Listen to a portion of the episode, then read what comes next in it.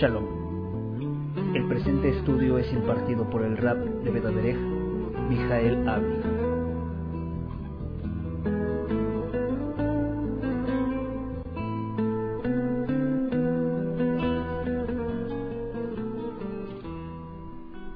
Shabbat Shalom desde la sinagoga Veda Derek, le saluda el rabino Mijael Ávila. En este día que corresponde al día 29 de Nisan del año 5775, conforme al calendario secular, 18 de abril del año 2015. En esta ocasión quisiera compartir una conferencia que se llama, ¿alguien sabe? ¿Alguien puede adivinarlo? ¿Alguien puede intuirlo? Este, ¿Alguien se ha preguntado alguna vez cómo preparan cualquiera de los que se para aquí su exposición? ¿Cómo yo preparé esta? ¿Cómo se da una situación así? En, muchas ocasiones, estoy seguro que muchos de los que hemos compartido, traemos algo, un fuego que, que, nos da como para poder estudiar un tema. En otras ocasiones se acomoda conforme a la etapa eh, cronológica en la cual estamos viviendo. Y en esta ocasión como otras variantes que existen, prácticamente le pregunto a, a mi corazón de dónde compartir. Y, se me vino de inmediato el libro de Romanos. No sabía exactamente qué parte, pero cuando me puse ayer a estudiar, encontré algo que da razón y complementa algo que he vivido durante toda esta semana. Y por ello quisiera nombrarle a esta conferencia. Y sabemos que a los que aman al Eterno todo el trabajo les ayuda para bien. Ya trastoqué el versículo, ¿verdad? Porque hemos leído durante muchísimos años que dice, y, los, y sabemos que a los que aman al Eterno todas las cosas les ayudan a bien. Y parte del motivo de esta charla va a ser justamente compartir el significado que creo yo sería un poco más exacto al respecto de este versículo. Pero en esta semana quisiera yo compartirles algo que ocurrió y fue un tanto raro vivirlo porque de pronto vino un licenciado conmigo que ha estado acudiendo porque ha estado solicitando eh, mi punto de vista respecto de algún negocio que, que tiene familiar. Y este negocio que él tiene familiar quería mejorarlo y quería hacer cosas. Y justamente un tío de él le había dicho que fuera conmigo. Entonces ya tenía varias visitas que, habíamos estado dialogando y charlando al respecto de su negocio. Y en esta ocasión se sienta y lo primero que me dice es que yo estoy aquí por una sencilla razón. Quisiera que me dijeras cómo yo puedo ser como tú eres. Y fue algo que me, me, me, sorprendió. Me sorprendió porque primero me lo digo así, o sea, tan pronto se sienta me dice, mira, te lo voy a decir así bien claro. Quisiera que me dijera cómo puedo ser como ustedes. ¿Qué hubiera sucedido que si, le, si nos preguntan a cada uno?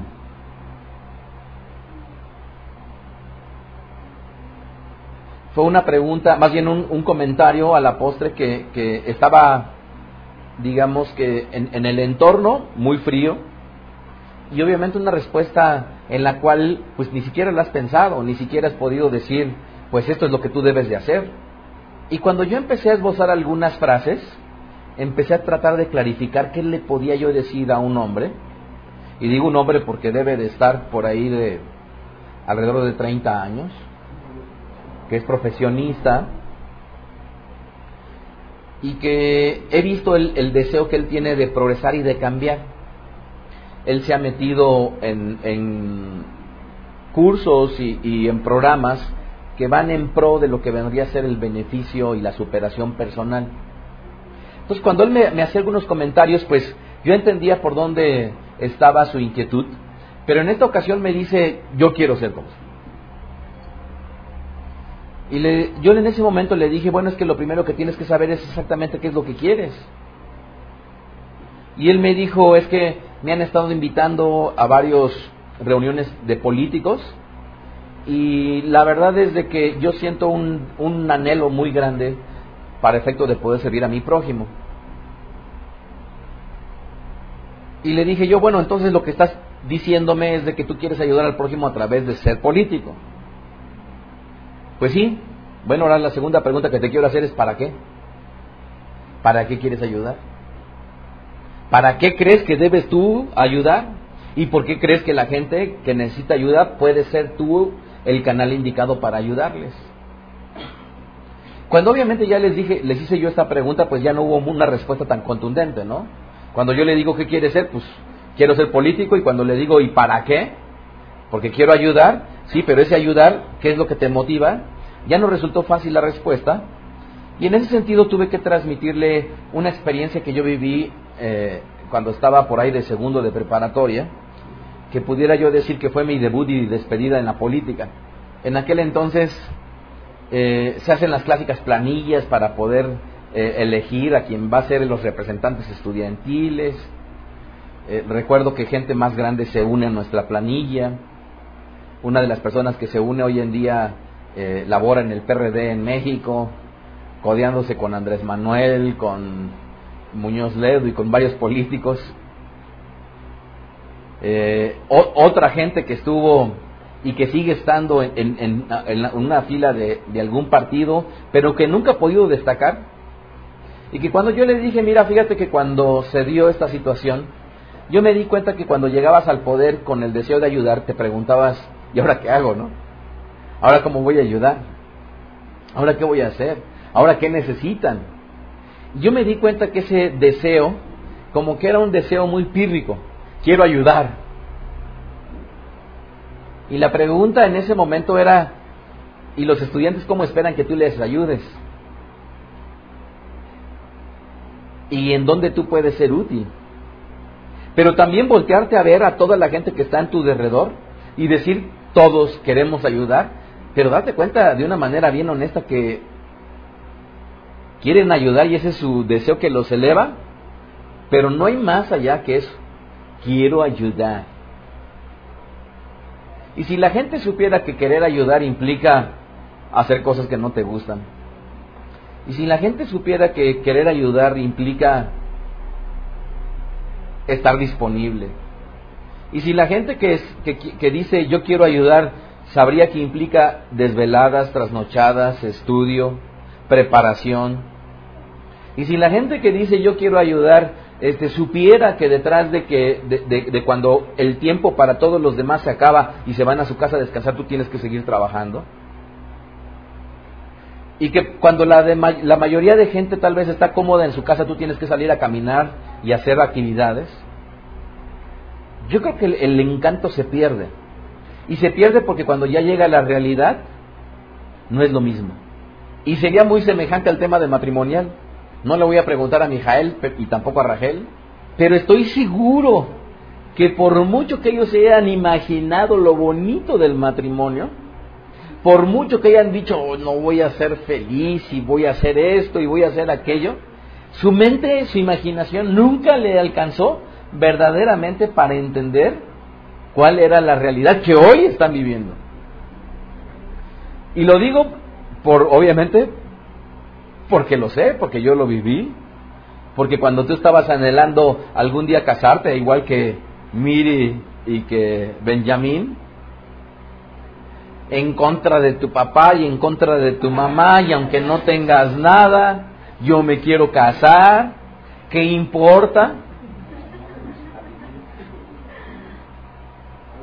Y aunque te digan es que él no es, es que ella no es, ella no es de tu misma religión, déjala hijito, te vas a condenar. Dense cuenta que en ese momento, fíjense, todos comenzamos con un anhelo, pero ese anhelo en muchas de las ocasiones, aunque parece bonito y parece real y parece justificable, a la postre nos damos cuenta que nos metemos en una carrera, en, un, en, una, en una responsabilidad que no necesariamente la consideramos del todo. Yo todavía recuerdo el día en el cual me dicen, Rabí, ya está la prueba de alimentos, llego con Yitzhak, llego con Rika, ah, nos sentamos en una bonita mesa preparada, están los papás de, de, de yo dije, a ver, ¿a qué horas nos asesinan?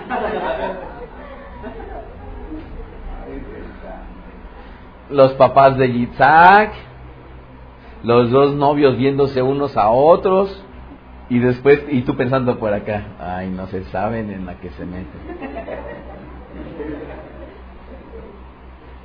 No saben a la que se meten. ¿Por qué? Porque la felicidad del matrimonio no se alcanza sin que haya un esfuerzo. No es nada más aventarse al vacío y decir, voy a ser feliz ahorita en mi matrimonio. Y así, ¿no? Bonito. Cayendo, viendo desde arriba las, mira las nubecitas, qué bonitas, y tú feliz. No, en el matrimonio no hay felicidad así. Noten ustedes que estoy hablando de cómo comienzas tú a tener un anhelo de ayudar y es nada más es un buen deseo. ¿Cómo tienes un anhelo de ser feliz casándote y es un buen deseo? Pero la realidad era otra. Y entonces le digo, en aquella experiencia que yo tuve, mi debut y despedida en la política me dejó muy vacío. Pero algo que tuve yo que entender es una cosa. Lo vacío que yo me sentí llevaba de la mano el hecho de poder ahora aterrizar cómo si yo podía ayudar a la gente. Y les confieso que también no deja de ser parte de mi pasado y de la razón por la cual el día de hoy yo estoy aquí. Porque si en aquel momento yo, yo serví o yo digo, Veda de es la cristalización de mi servicio. Me refiero a Veda de y todo lo que conlleva todo el servicio que, nosotros brindamos a la gente que vemos y a la gente que no vemos. Y le dije, te voy a decir una cosa, que todos los que tenían ese anhelo de estar ahí y de que tal vez llegaran ellos a un puesto político, ninguno es un político reconocido, ninguno, ninguno.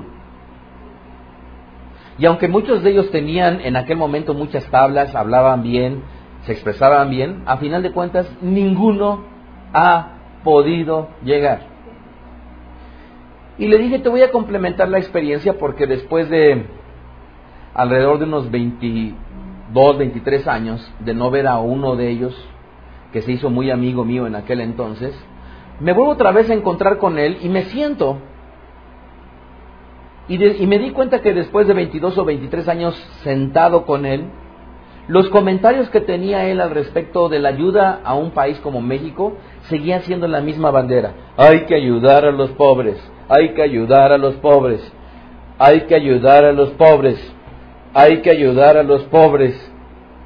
Ayudar a los pobres está muy bien, pero ayudar a los pobres nunca va a sacar adelante a un país ayudar a los pobres. Si tú sacas la televisión, como lo hace el gobierno de una manera populista, le dará tu televisión.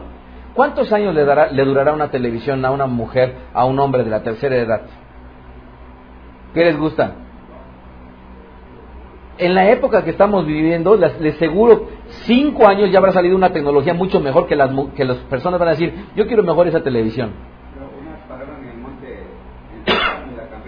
ah, por supuesto, sí, sí, mucha gente de la tercera edad así es, la vendió, mucha gente de la tercera edad la, ha empeñado. Este, ha sido un problema. Entonces yo les vuelvo a preguntar, cualquiera de los que estemos aquí, digamos, que el gobierno nos ayude. Ok, llega Sharet Pérez y le dice, no se preocupe, comprométase a que su voto sea nuestro en las próximas votaciones firme aquí y le haremos llegar un cheque de mil pesos, el cual tendrá que regresar 300 pesos en efectivo a nuestro regidor. Le dan sus mil pesotes, regresa 300, se queda con 700. Él feliz y dicen, 700 pesos me van a servir mucho. Yoja, vámonos a, a cenar. Medio 700 se le fueron. Llega sus nietas y vamos a comprarle, ya se le fueron. Duró año y medio. ¿Y de qué sirvió eso? ¿Al país de progreso? ¿Al país de ayuda? Nada. Y entonces nos damos cuenta cómo generalmente en la vida estamos como que con una esperanza. y una esperanza que difícilmente tiene una consecución lo suficientemente clara como nosotros la quisiéramos. De ahí que cuando yo pienso y le comparto a este joven, ¿sabes qué? Ninguno ha llegado. Después de tantos años esta persona sigue pensando que es ayudar a los pobres y sigue con la misma bandera y que no ha evolucionado, no ha crecido. ¿Sabes que yo te digo una cosa? Es muy decepcionante el tema de política. Y podemos decir en México, en Morelos, en los países latinoamericanos, en Brasil, hoy en día con Dilma Rousseff, que hay muchos problemas, en Argentina, con Cristina Kirchner, que hay muchos problemas, pero te volteas y ves Alemania, con Angela Merkel, con muchos problemas. Volteas a Grecia y muchos problemas políticos, volteas a España y muchos problemas políticos. Y entonces yo le dije, mira, yo te entiendo qué es lo que quieras servir en ese sentido, pero te voy a decir una cosa y te lo digo bien claro. La mejor manera en la cual puedes ayudar a alguien es dándole trabajo.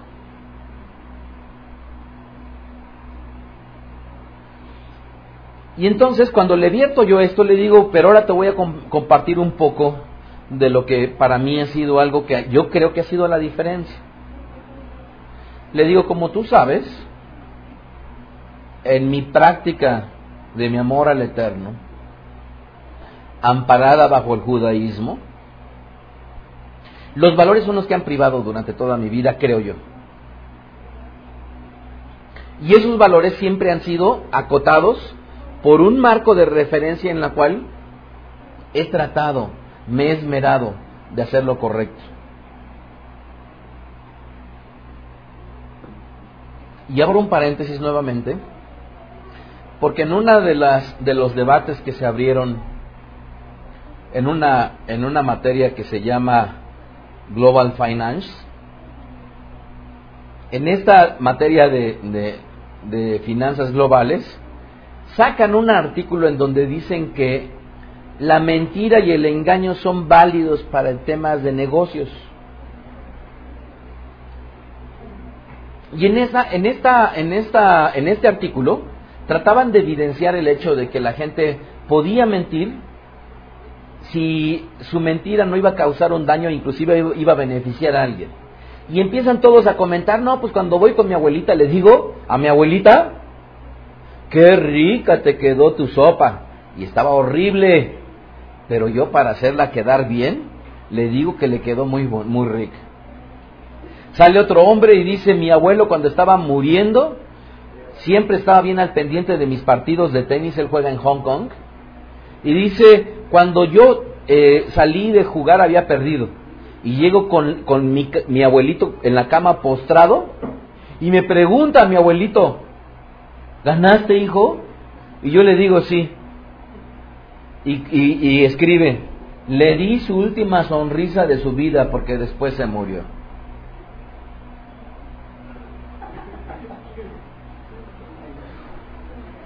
La gente tiene trastocado el hecho del engaño, el hecho de mentir, el hecho de la verdad.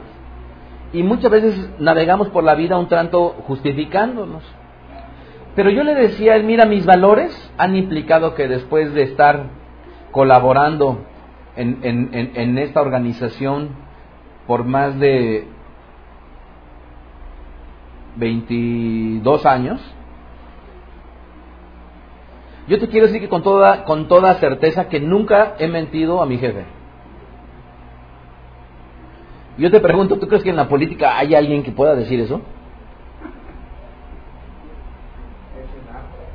entonces vas a tener un tema muy complicado para poder solventarlo en tus aspiraciones. Y le dije esto como una demostración de lo que vendrían a ser los valores que tú deberías de estar pensando porque tú me estás preguntando, ¿no? Yo, no estoy yendo allá a decirte, sea así, yo nada más estoy diciendo algo en concordancia de lo que tú me estás preguntando. Tú me preguntas es que, ¿cómo le hago para ser como tú?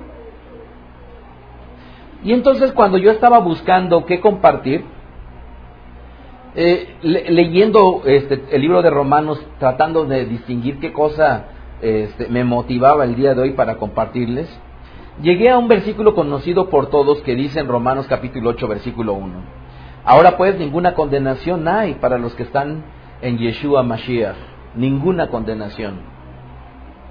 Noten ustedes ninguna condenación. ¿Pero para quiénes?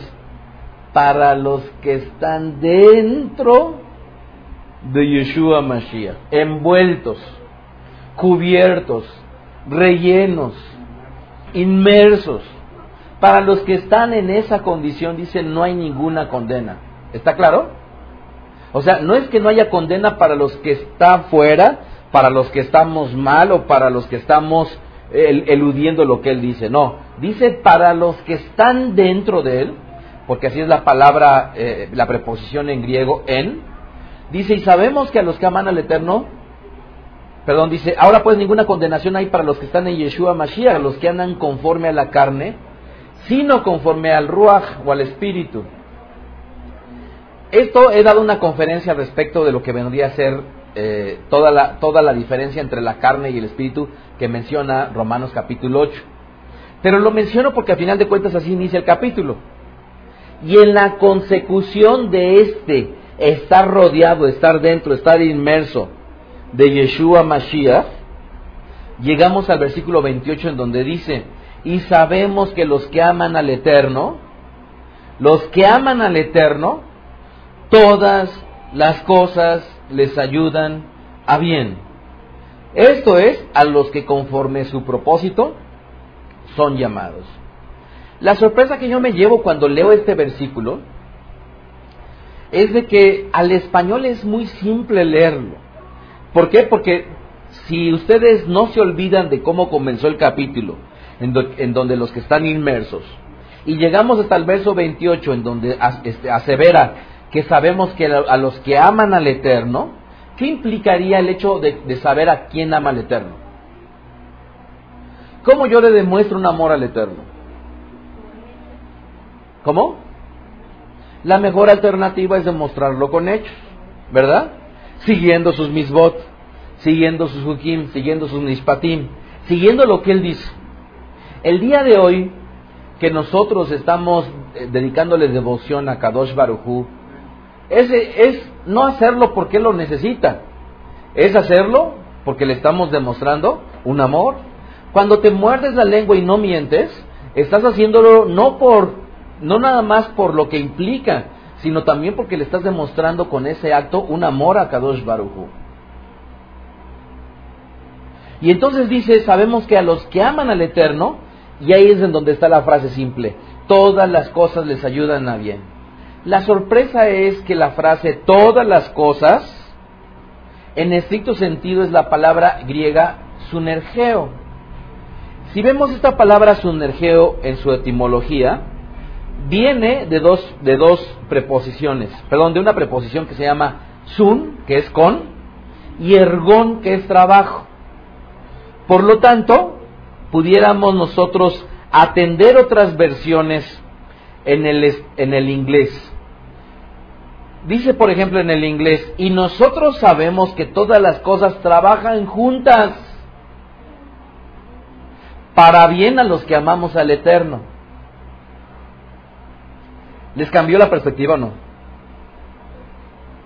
Sabemos que todas las cosas trabajan juntas para bien para los que sirven al Eterno.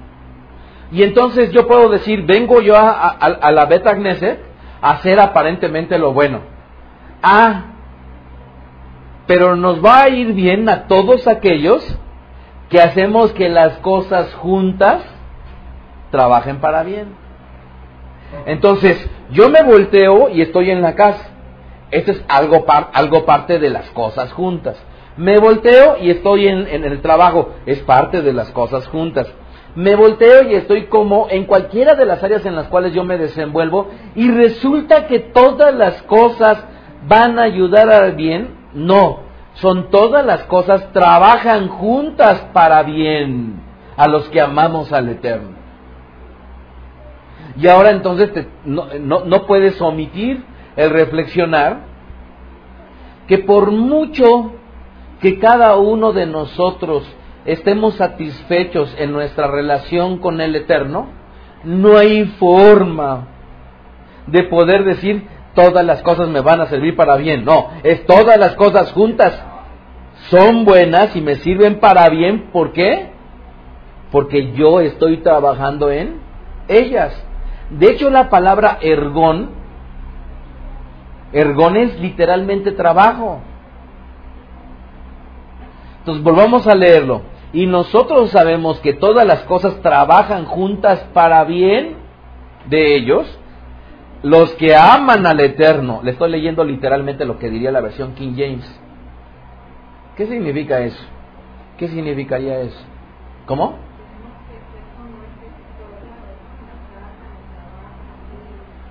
Que tendríamos que ser congruentes en todos lados, por supuesto. ¿Alguna otra idea? Batia, te estoy viendo a ti. Ahora sí. Asómate. Eli, a ver. Platícame. ¿Qué significaría nuevamente, y nosotros sabemos que todas las cosas trabajan juntas para bien de ellos que aman al Eterno.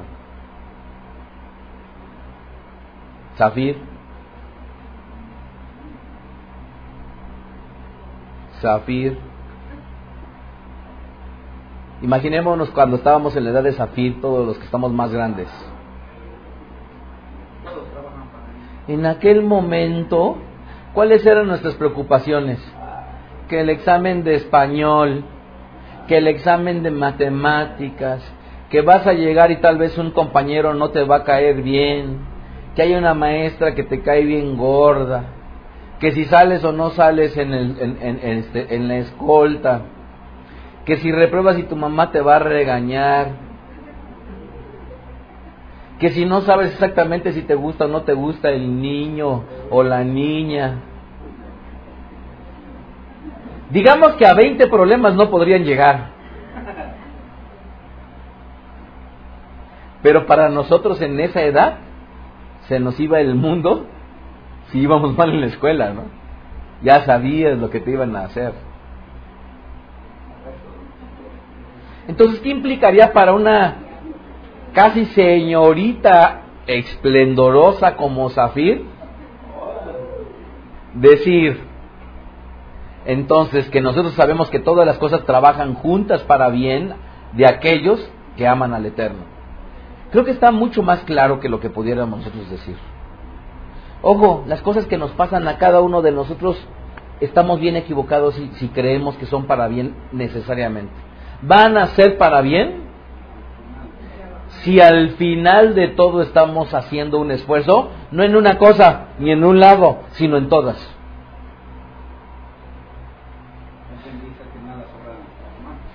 Así es. Y entonces ahora sí, ¿qué le dirían a este joven cuando les dijera, dime, yo quiero ser como tú?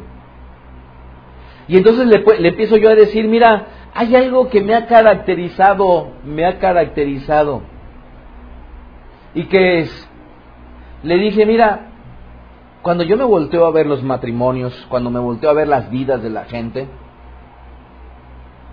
no dejo yo de pensar en un aspecto fundamental. Yo voy con mi esposa y le digo muy claramente, mejor amante, te lo puedes encontrar garantizado. Mejor esposo, garantizado. Mejor amigo, garantizado mejor padre de tus hijos garantizado, mejor eh, eh, eh, compañero tuyo garantizado, mejor acompañante de viajes cuando te vas de vacaciones garantizado, mejor este proveedor garantizado. Es más, se puede encontrar un viejito con mucho dinero. Y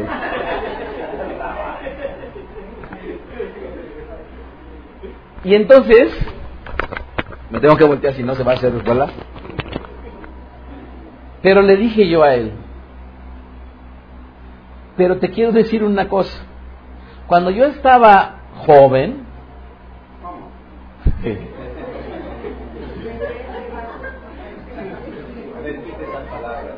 cuando yo estaba niño, de veras, amados, delante del Eterno se los digo, leyendo yo una porción que decía, aprended de mí que soy manso y humilde de corazón. fue cuando me quité todas las vendas de mi cara de decir tengo que ser el mejor. Y en aquel entonces vive el eterno, que yo dije es que no, no puedo ser el mejor. Y en mis reflexiones yo decía es que siempre es un dolor el tratar de decir soy el mejor. Y entonces lo aprendí yo muy claro de mi rabí. Aprendí yo muy claro que lo que yo tenía que hacer es ser bueno para las cosas. Y entonces decirle a mi esposa, por supuesto que te puedes encontrar un mejor esposo, pero no te encontrarás un alguien que es bueno como padre, alguien que es bueno como marido, alguien que es bueno como amante, alguien que es bueno como compañero, porque te voy a decir una cosa y le decía yo a la persona, en todas las áreas he tratado de esmerarme, en todas. Nunca he tratado de ser el mejor, pero en todas las cosas he tratado de esmerarme. Y yo te digo una cosa, tú quieres ser bueno profesionalmente, ¿sabes qué? A final de cuentas, eso es nada, cuando en realidad te quedan otras 12 horas para vivir en familia. Tú quieres ser muy bueno en la familia, pero a final de cuentas es nada si no sacas adelante económicamente a los tuyos. Tú quieres ser bueno económicamente, a final de cuentas eso no es nada si tú no tienes ninguna relación afectuosa con tu familia. Y entonces cada una de las áreas a final de cuentas son fundamentales. ¿Te queda claro eso? Ya no sabía qué decir. Y fui a mi segundo aspecto fundamental, que era, mira, pero para hacer eso, para hacer eso, no hay mejor manera que comenzar con tu primer círculo. Tu familia porque solamente era mi familia la cual le podía yo demostrar y le dije, yo sé que está complicado para ti, vives con tu mamá y vives con tu hermana y ya tienes una vida detrás en la cual tal vez te están diciendo, ah, es que tú eres así. Pero a final de cuentas yo te voy a decir una cosa, que no puedes comenzar a cambiar para que la imagen que ellos tienen de ti pueda comenzar a ser transformada. Le decía, tú conoces a mi hijo, ¿Qué no acaso tú tuviste una mala relación con tu padre? ¿Qué no acaso tú sabes que yo también la tuve una mala relación con mi padre? Sin embargo, para, para mí fue bien claro, yo no puedo ser un fracaso en la relación con mi hijo. Y entonces, ahora te voy a decir, está clarísimo. ¿Quieres ser como yo? Comienza con valores. Continúa con hechos. Y entonces, dice Romanos capítulo 8, verso 29, porque a los que antes conoció, también los predestinó para que fuesen hechos conforme a la imagen de su Hijo, para que Él sea primogénito entre muchos hermanos. A los que predestinó a estos también llamó, y a los que llamó a estos también justificó, y a los que justificó, a estos también glorificó. Pero no hay forma de justificar sin hechos. Porque ¿cómo justificar que se le quemaron, que no te dio de comer, sin que se le hayan quemado los frijoles? Se le dieron de haber quemado los frijoles para que entonces la justifiques de que no te dio de comer. La única forma de justificar es a través de los hechos. Benjamín, no, no, no escuches esto.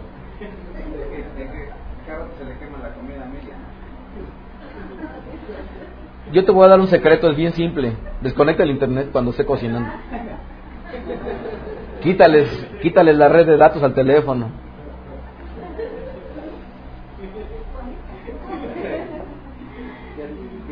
Pero no puedes quitarle eso sin ponerte a hablar con ella. Si no, las mujeres mueren poco a poco.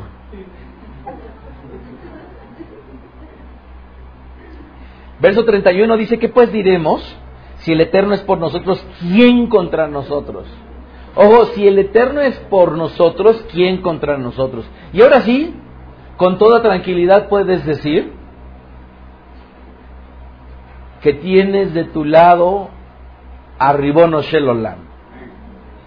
Pero no puedes tener a tu lado a Ribono Shelolam si previamente no comenzaste con Romanos capítulo 8, versículo 1. Estar inmerso en lo que vendría a ser todo lo que envuelve a Mashiach. Y no podrías seguir en eso sin poder decir todas las cosas que he trabajado van a ser buenas.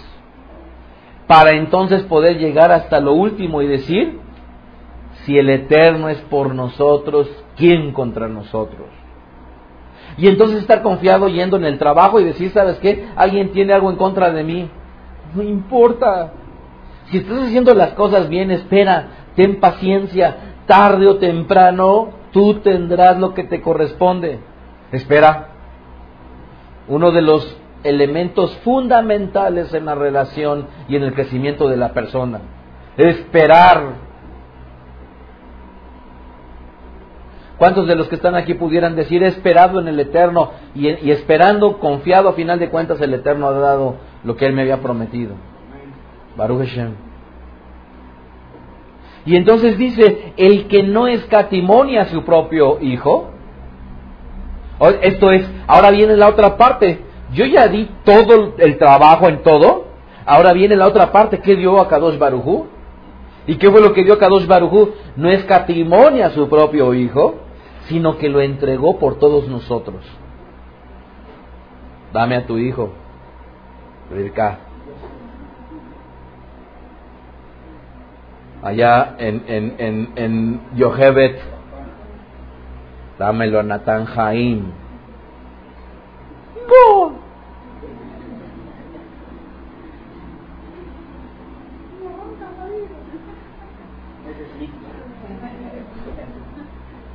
Dice, sino el que no es catimonia a su propio Hijo, sino que se lo entregó por todos nosotros. ¿Cómo no nos dará también en él todas las cosas? Quien acusará a los escogidos del Eterno, el Eterno es el que justifica. ¿Quién es el que condenará? Mashiach es el que murió, más aún el que también resucitó, el que además está a la diestra del Eterno, el que también intercede por nosotros. Pero veamos este ejemplo bien interesante de que todas las cosas. Esta palabra entonces que yo les he platicado que se llama sunergeo, curiosamente se aparece en el libro de Jacob capítulo 2 verso 21 y cita así el Brihadashah. No fue justificado por las obras Abraham nuestro padre cuando ofreció a su hijo Isaac sobre el altar. ¿Qué dice ahí? Que él fue justificado por las obras. En estricto sentido no. No por las obras, sino con todas las obras que él hizo. Y vamos ahora a Génesis capítulo 22, Bereshit capítulo 22. ¿Cómo pudiéramos nosotros decir que ya, eh, Abraham Avinu fue justificado? Comienza el Pasuk 1 diciendo lo siguiente, Bereshit capítulo 22, Génesis. Aconteció después de estas cosas que probó el Eterno Abraham. Y le dijo a Abraham y él respondió, heme aquí. Punto número uno, el que fue justificado en todas las obras Abraham, siempre estuvo dispuesto para servir al Eterno. Siempre estuvo dispuesto para servir al Eterno. Para todos aquellos que creen que cumplen con esta característica, pónganse palomita. Pónganse palomita. Segundo, y dijo, toma ahora tu hijo, tu único, a Isaac quien amas. Segundo aspecto fundamental, ¿cuál es? Ojo, no nada más basta con poner tu, tu, persona, sino también para amar al Eterno y servirlo en todas las obras, es, es, es también incluir todo lo que tienes, todo lo que eres. Pero hay gente que solamente da al Eterno lo que quiere. Ah, de dinero no me hablen. Ah, de tiempo no me hablen. Ah, de trabajar no me hablen. Y entonces queremos darle al Eterno lo que nosotros queremos cuando en realidad es todas las obras. Y entonces, él lo que hace es de que toma ahora tu hijo, tu único, y a quien amas, y vete a tierra de Moria y ofrécelo allí, en, en, sobre uno de los montes que yo te diré. Ahora, ya no nada más dime aquí, ya no nada más pon tus cosas, ahora toma todas tus cositas, camínale y vete a caminar durante muchos kilómetros, y cuando estés allá, ¿sabes qué? Las vas a quemar toditas. Si yo les dijera ahorita, tomemos todas nuestras cositas, nuestras propiedades, nuestros carritos, agarra tu mini, ponle tantita gasolina y ofrécelo el corbán al Eterno. ¿Quién votaría que Irán dice, Voy corriendo. Número, voten sí, voten no.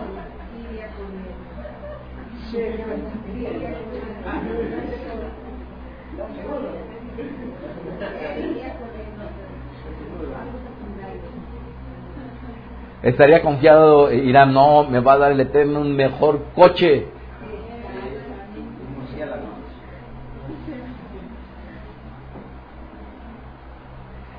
Verso 3, y Abraham se levantó muy de mañana. Ah, servir al Eterno también implica que nuestras comodidades, nuestras comodidades, amados, el hecho de poder decir, bueno, ahorita que, que, vienen para acá eh, Tamar y Yeshua, ¿qué es lo mismo levantarse a la misma hora que antes cuando estábamos en México? ¿No, verdad? ¿No, verdad? No, ¿verdad? ¿Y por qué no nos han amado cuando íbamos allá temprano a México?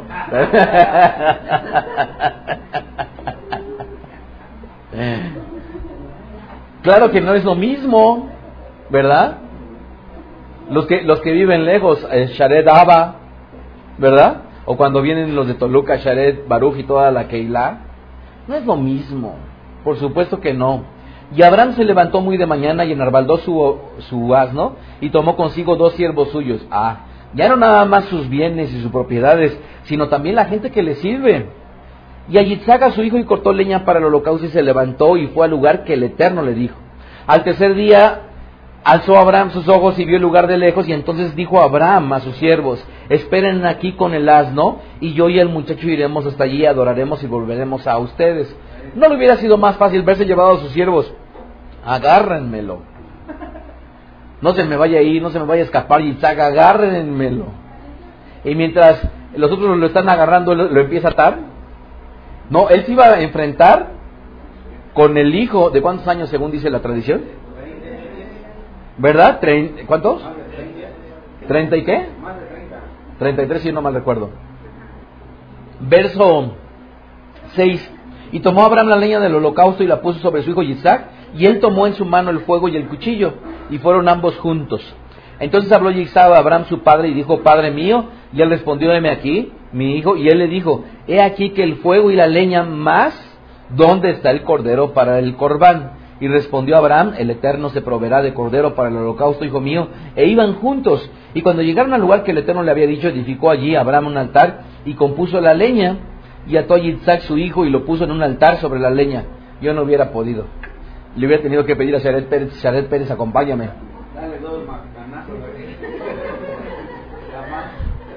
Le hubiera dicho, Sharet Pérez, soy un inútil, ayúdame por favor.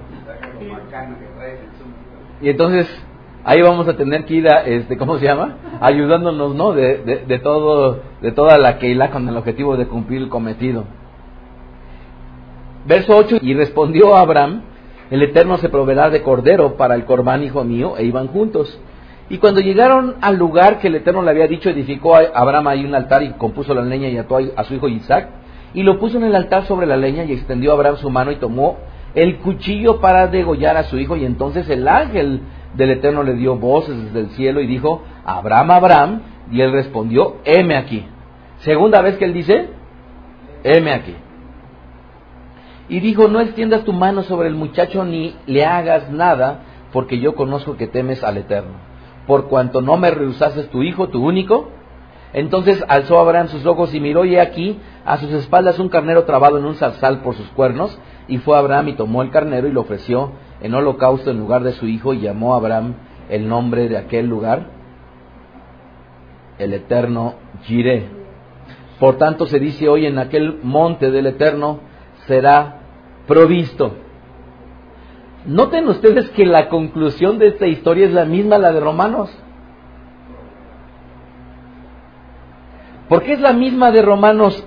Noten ustedes, y la voy a traducir otra vez del inglés, en donde dice, y nosotros sabemos que todas las cosas trabajan juntas para bien de ellos que aman al Eterno ¿No acaso Abraham dio su hijo, dio sus bienes, se llevó a la gente con la que servía, puso un esfuerzo y se puso, se levantó de mañana, y además estuvo a punto de poder dar a su propio hijo. Dar a su propio hijo para el eterno, cuando muchas veces lo que ocurre es que ni siquiera la cama podemos dar para el eterno. Y no podemos quitárnosla con el objetivo de poder ir detrás de, del servicio a Kadosh Baruchu. Y entonces, ¿qué ocurrió con Abraham? Al final del día, dice muy claramente que entonces aquel lugar fue llamado el Eterno proveerá, Jireh. Y entonces ahora sí le dice, y llamó el ángel del Eterno Abraham por segunda vez del cielo y le dijo, por mí mismo he jurado, dice el Eterno, que por cuanto has hecho esto y no me has rehusado a tu hijo, tu único hijo, de cierto te bendeciré y multiplicaré tu descendencia como las estrellas del cielo y como la arena que está a la orilla del mar. Y tu descendencia poseerá las puertas de sus enemigos. En tu simiente serán benditas todas las naciones de la tierra por cuanto obedeciste a mi voz. Y volvió Abraham a sus siervos y se levantaron y se fueron juntos a Beersheba. Y habitó Abraham en Beersheba. El, día de ayer, una mujer que es, amiga de Irán, cuando tiene un encuentro con mi esposa, le decía algo que no por decir el caso de Irán, sino para ilustrar el hecho de que ella comentaba es que es un chico respetuoso, es un chico caballeroso, es un chico que se acomide. Y cuando lo compartía mi esposa conmigo, lo único que yo pensaba en aquel momento es que no, no se comenzó a comedir de la noche a la mañana. Cuando hablábamos hace ratito de que Abraham estaba cambiando y, estaba comenzando a ser este, acomedido y servicial, a final de cuentas no tiene que ser un hecho que de la noche a la mañana comenzó. Pero yo seguiría insistiendo. El problema serían, ¿qué pasará con los hijos de Abraham? De David que no está, de Irán, de Yoshiyah, de Said, de Benjamín. No, ¿qué pasará con los hijos de Moshe, amados? ¿Cómo es que un todo, a final de cuentas, debería de, hacer un cambio en nuestras vidas? Pero ese todo no comienza de la noche a la mañana. No comienza diciendo, ahorita yo, me he portado bien con el Eterno. Es toda una historia que nosotros tenemos para con Él. No es de que para la noche a la mañana el Eterno te empiece a consentir las cosas que tú tanto deseas. No lo es así. Pero cuando empiezas a, ubicar las cosas que el Eterno te consiente, no es motivo de que te vuelques y que lo ames y que digas, Padre, verdaderamente vale la pena hacer lo que tú me mandas verdaderamente vale la pena seguirte, verdaderamente vale la pena desvelarme, verdaderamente vale la pena trasnochar o tal vez vale la pena pararme temprano con el objetivo de tener un encuentro contigo. Amados, nuestra vida con el Eterno es mucho más allá que el solo hecho de, de decir el día de hoy me he portado bien. Amados, nuestra vida con el Eterno para que nos sirvan todas las cosas para bien tiene que ser ese conjunto de cosas que nosotros tenemos, hacemos y hemos traído en los últimos tiempos. No se puede cosechar de la noche a la mañana, ¿o sí? Sharet Pérez. ¿Cuánto tiempo este, nos debería poder llevar a cosechar algo lo más rápido? ¿Cuánto tiempo? Dos años, dice Tamar. ¿Cuánto tiempo? Sembrar jitomate, sembrar, no sé, cebolla, verdolagas, ¿Cuánto tiempo demoraría? Tres meses, tal vez no más. Pero tres meses tendrías que estar haciendo. Tres meses tendrías que estar trabajando. Tres meses tendrías que estar cuidando. Tres meses tendrías que andar regando. Tres meses tendrías que andar deshiervando. Entonces, el día de hoy, amados, yo lo que les digo es, queremos, queremos que el día de hoy todas las cosas sean para bien en nuestra vida pensemos qué cosas no, no tenemos bien. Cada uno de nosotros tenemos que pensar qué cosas no tenemos bien y, empezar a primero a reconocerlas y segundo cambiar. Así es que les voy a pedir de favor que nos pongamos de pie, allá donde me están viendo, por favor pongámonos de pie y me despido desde la sinagoga Veda Derek, se despido Rabino Mijael Ávila diciéndoles Jomá Vedad.